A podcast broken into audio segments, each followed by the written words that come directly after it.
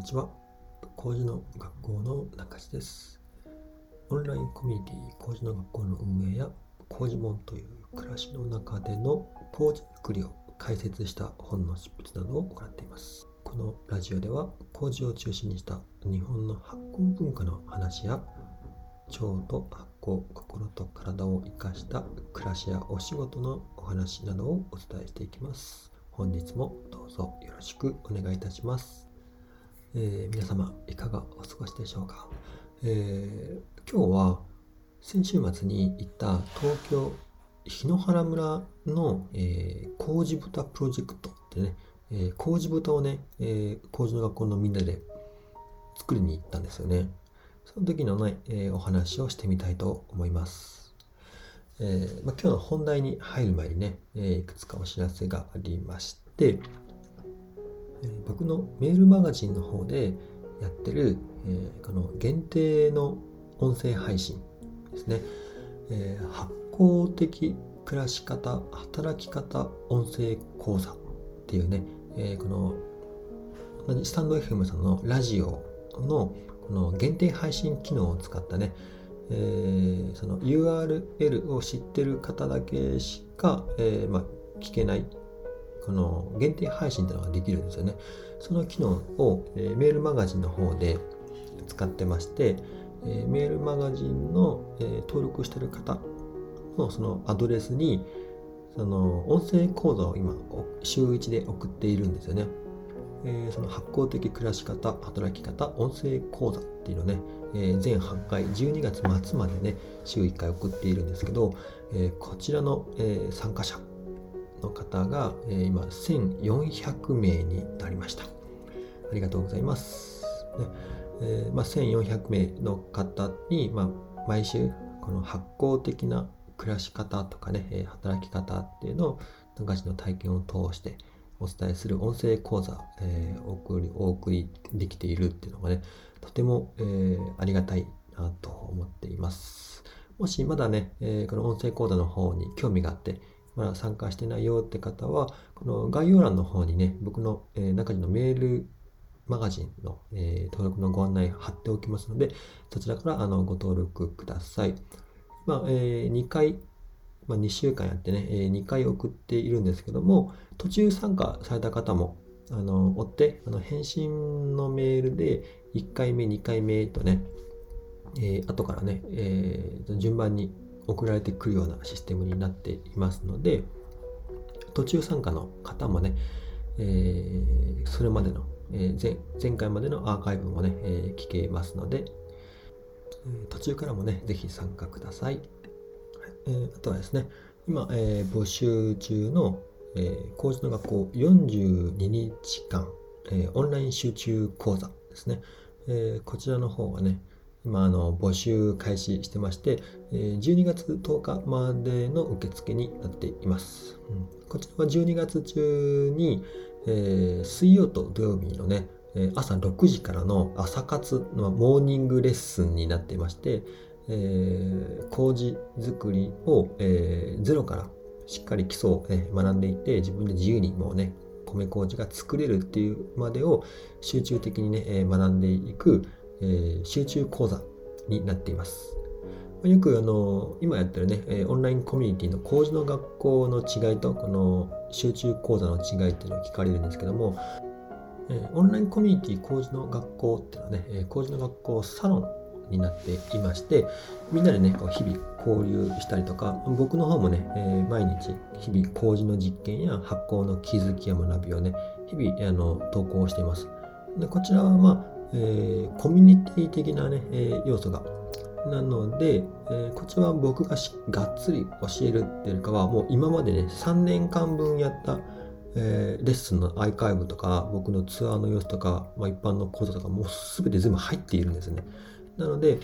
あの自分で、あの独学とか実習とかね、えー、やったりとか、今までのアーカイブを見たりとか、今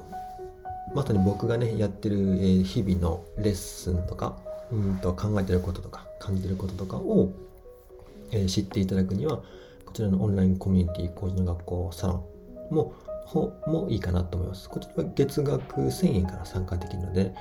えー、非常にあの手軽にね参加できると思います。で、えー、もう一個のね今募集している42日間、えー、オンライン集中講座の方はこれはもうがっつり学ぶっていうね、えー、方になっていて僕があの週2回、えー、水曜日と土曜日にあの、ズームの配信を使いまして、もうこっちも、えー、授業と、授業というかね、まあ、レッスンみたいな感じで、今までの僕の麹作りのこの理論とか、麹学の部分とか、麹菌の生態、えー、歴史、文化、あと酵素のこと、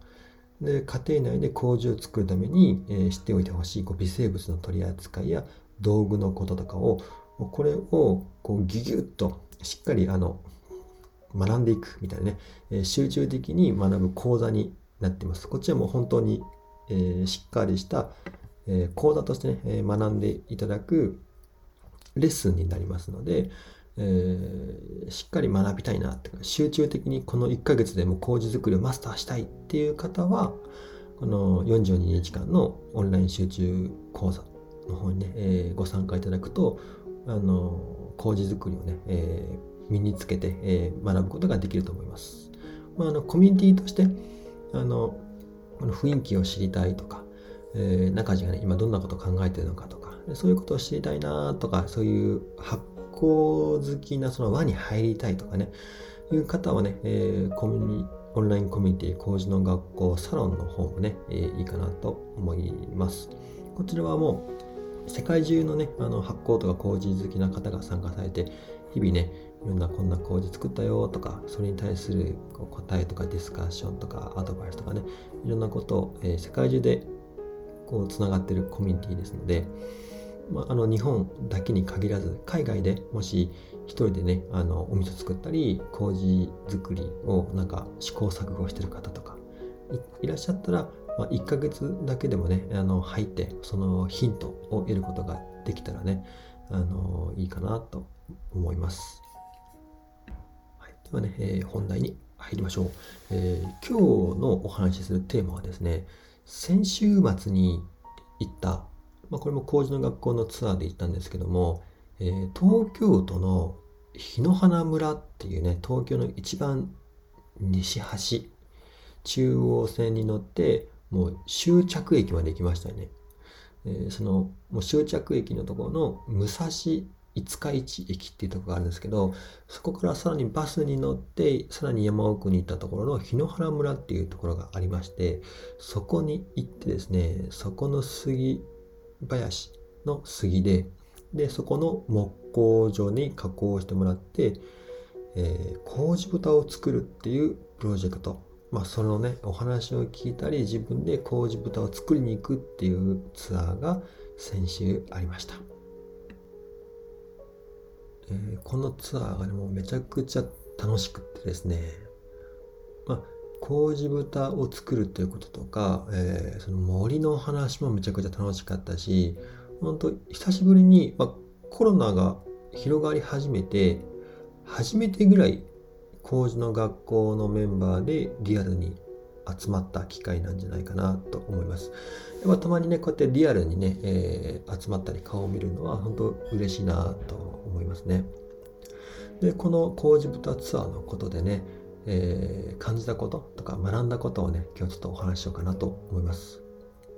えー、まずですね、この麹豚プロジェクトが、えー、どういう経緯から始まったのかっていうとですね、えーまあ、麹の学校のメンバーのお一人がこの日野原村に住んでいまして、まあ、この方があの利太郎さんっていう方がいらっしゃるんですけども、えーまあ、この方が中心メンバーに、えー、なっています。でそしてこの工事の学校、まあこうまあ、利太郎さん自身もね、えー、もう2年ぐらいかな、えー、工事の学校のサロンの方にね、参加してくれているんですけども、えー、日野原村っていうところは、えー、昔からこうこう杉で有名だったらしいですね。まあ、杉っていうか他にもね、あの植林されていてですね、まあ、杉以外にも木があるんですけどもこの森植林されたこう広大な森があると。でこの森がですね、あの70年ぐらい前からね、えー、植林が始まってこう杉をね、まあ、あの建材とかで使えるってことで、えー、植えられていってでそれでこう村をね、えー、盛り立てようってことで、まあ、村のなりわいとして、まあ、国の政策としてこう植林が奨励されてねこの杉林、まあ、針葉樹の林が作られていたんですけども、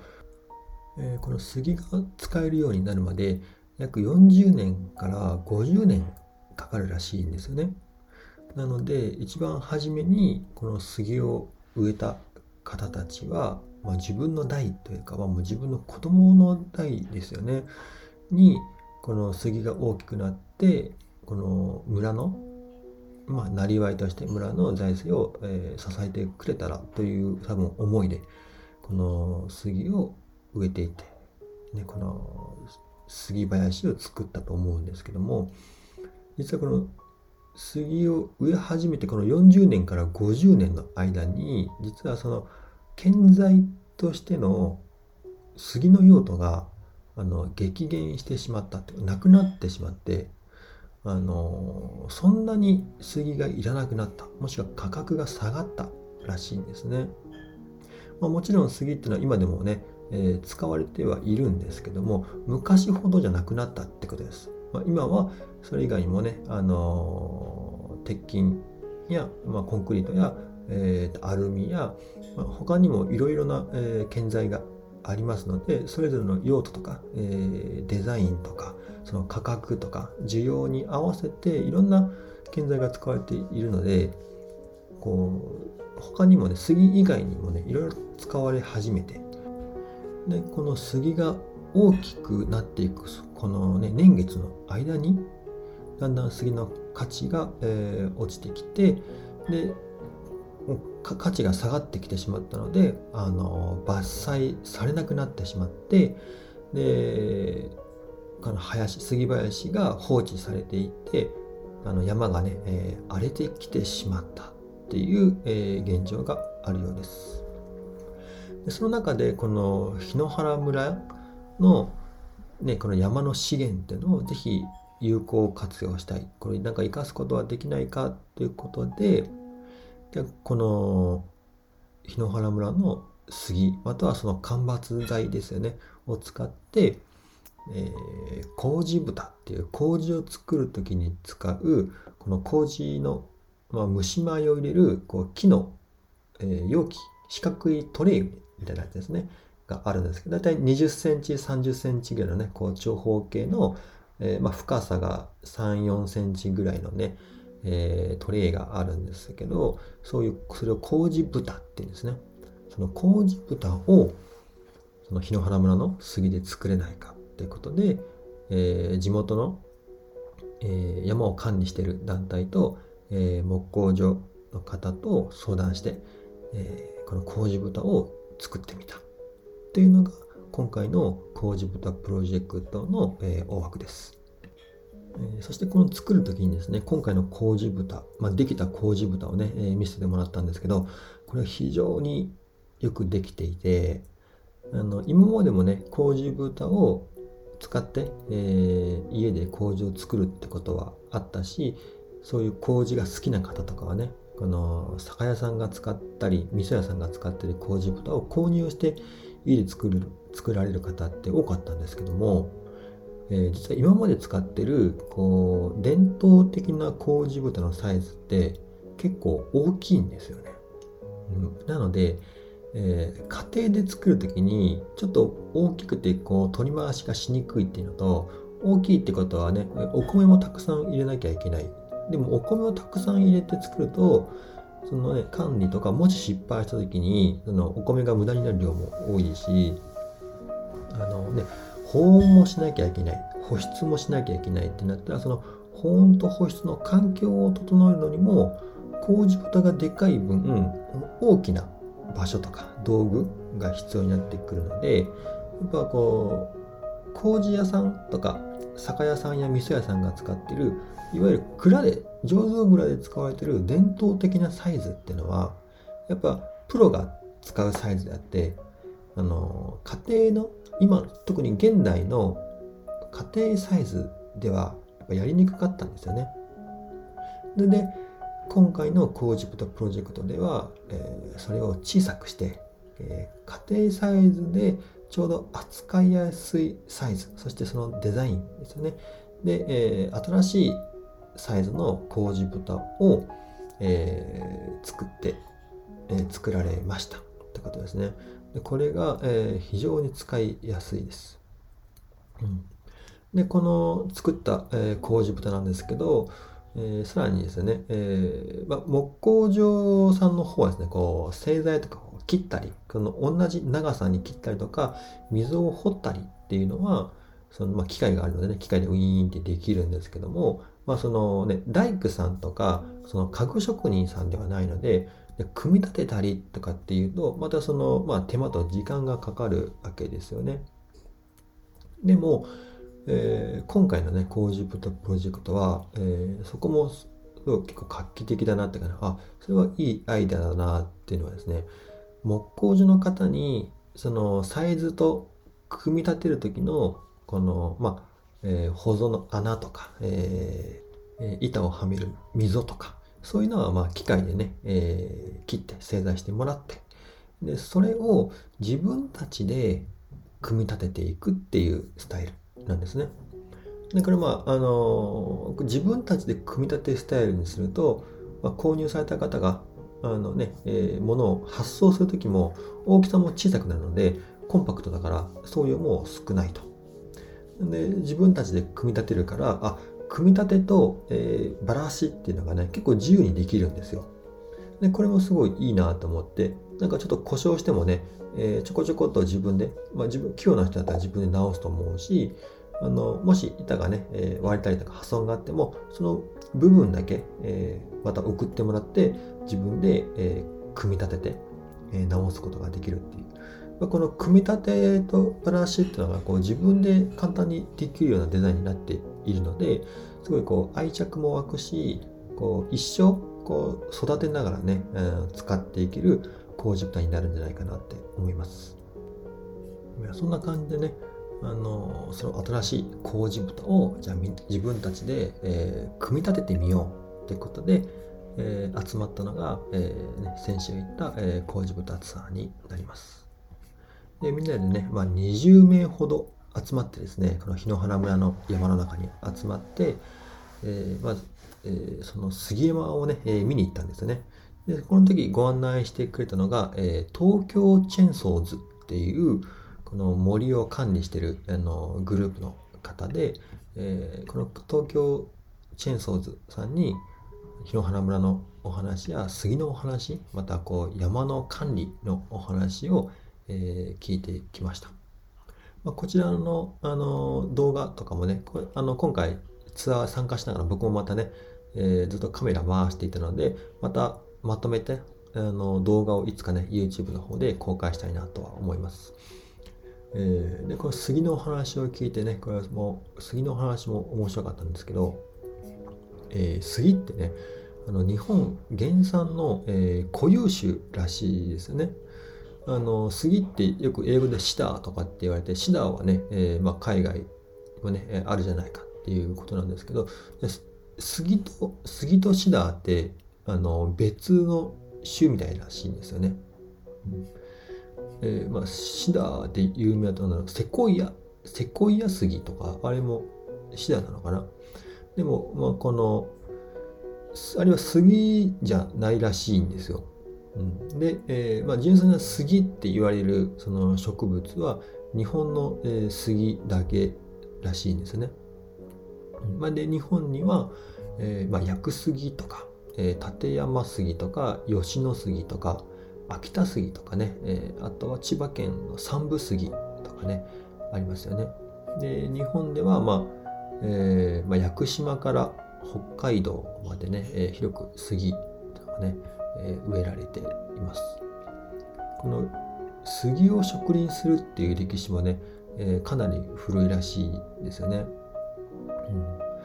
うん、で、まあ、今では一部台湾とか、えー、朝鮮半島とかにも、えー、これ多分おそらく日本人の方なのかな？が、えー、植林した杉がね今台湾とか、えー、朝鮮半島にも、えー、残っているそうです。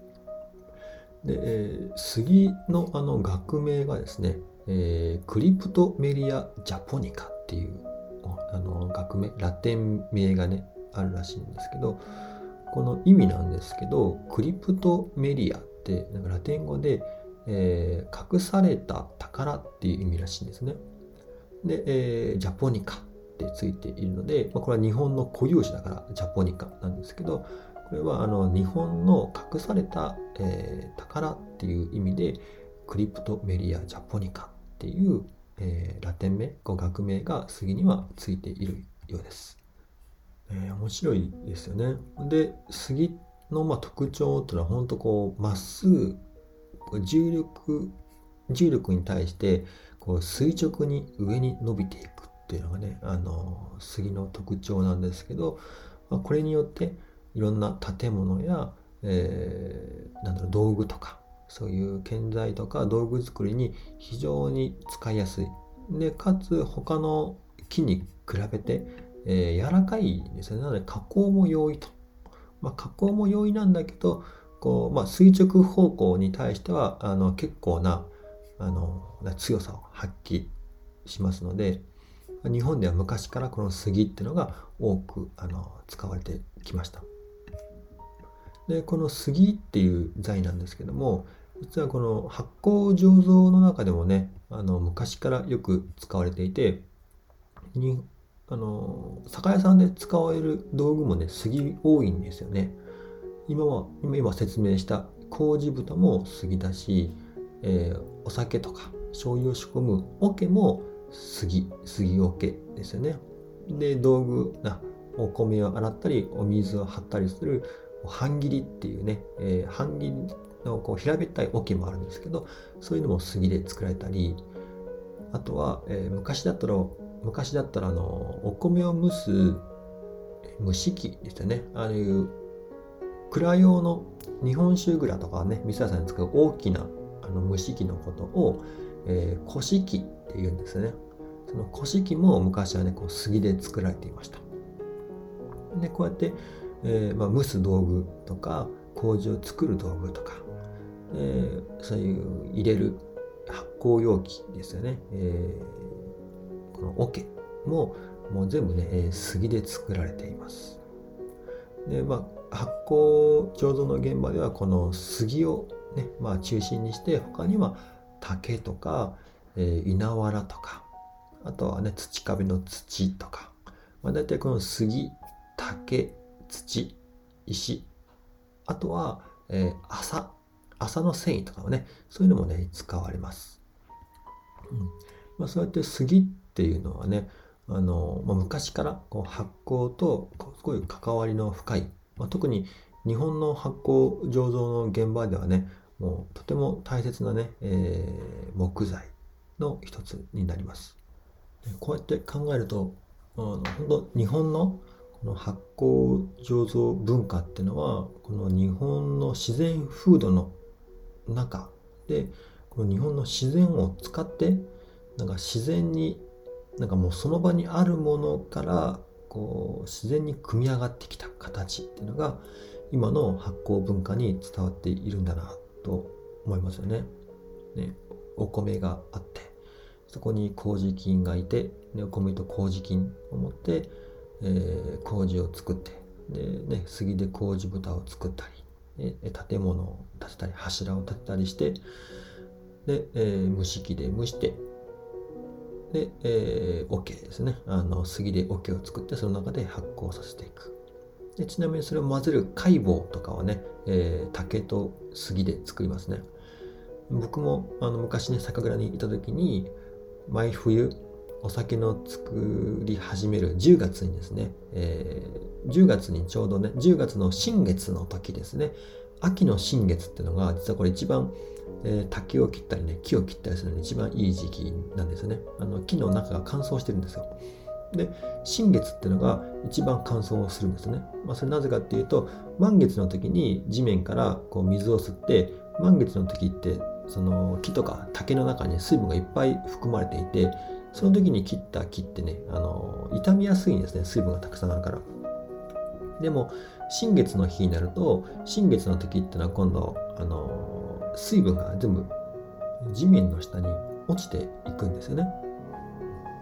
でで、えー、木だが、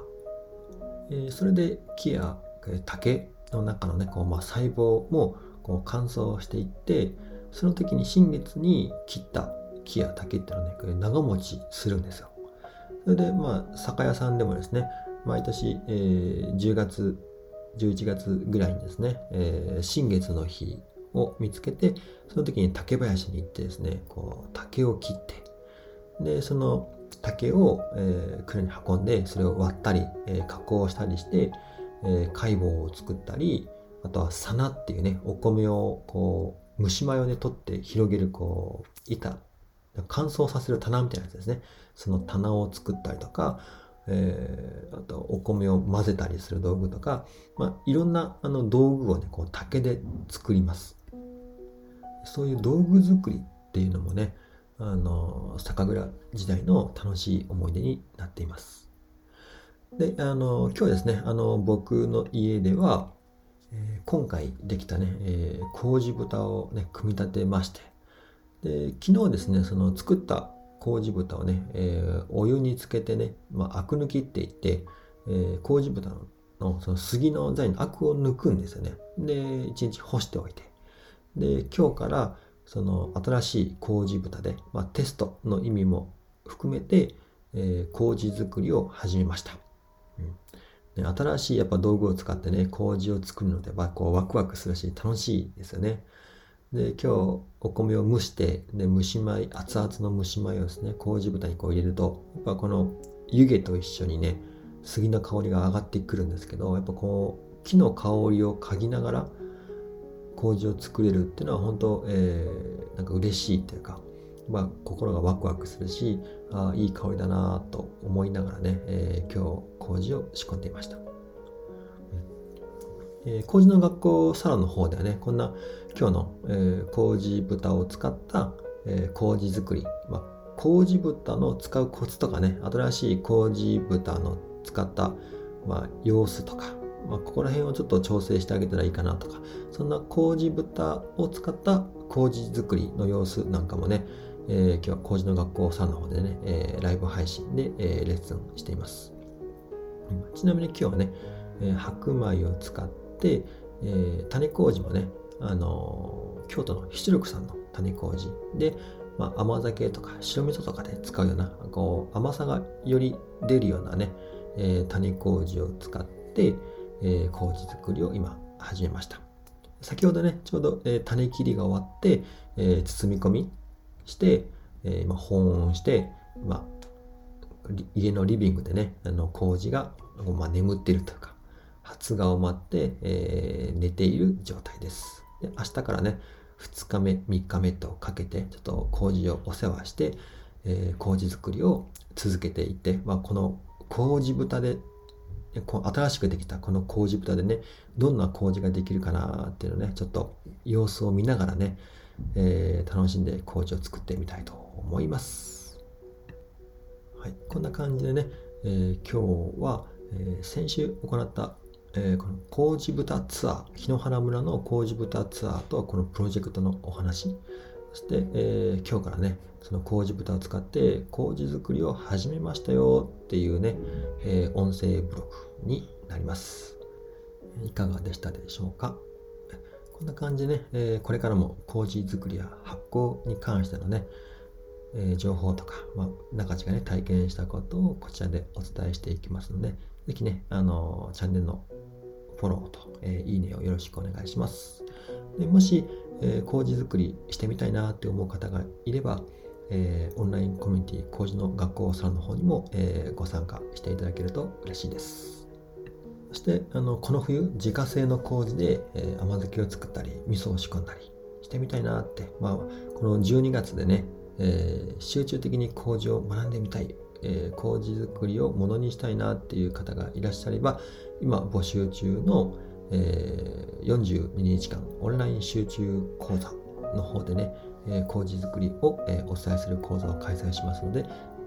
ぜひ、えご参加ください。それでは、え本日もご視聴ありがとうございました。工事の学校の中地でした。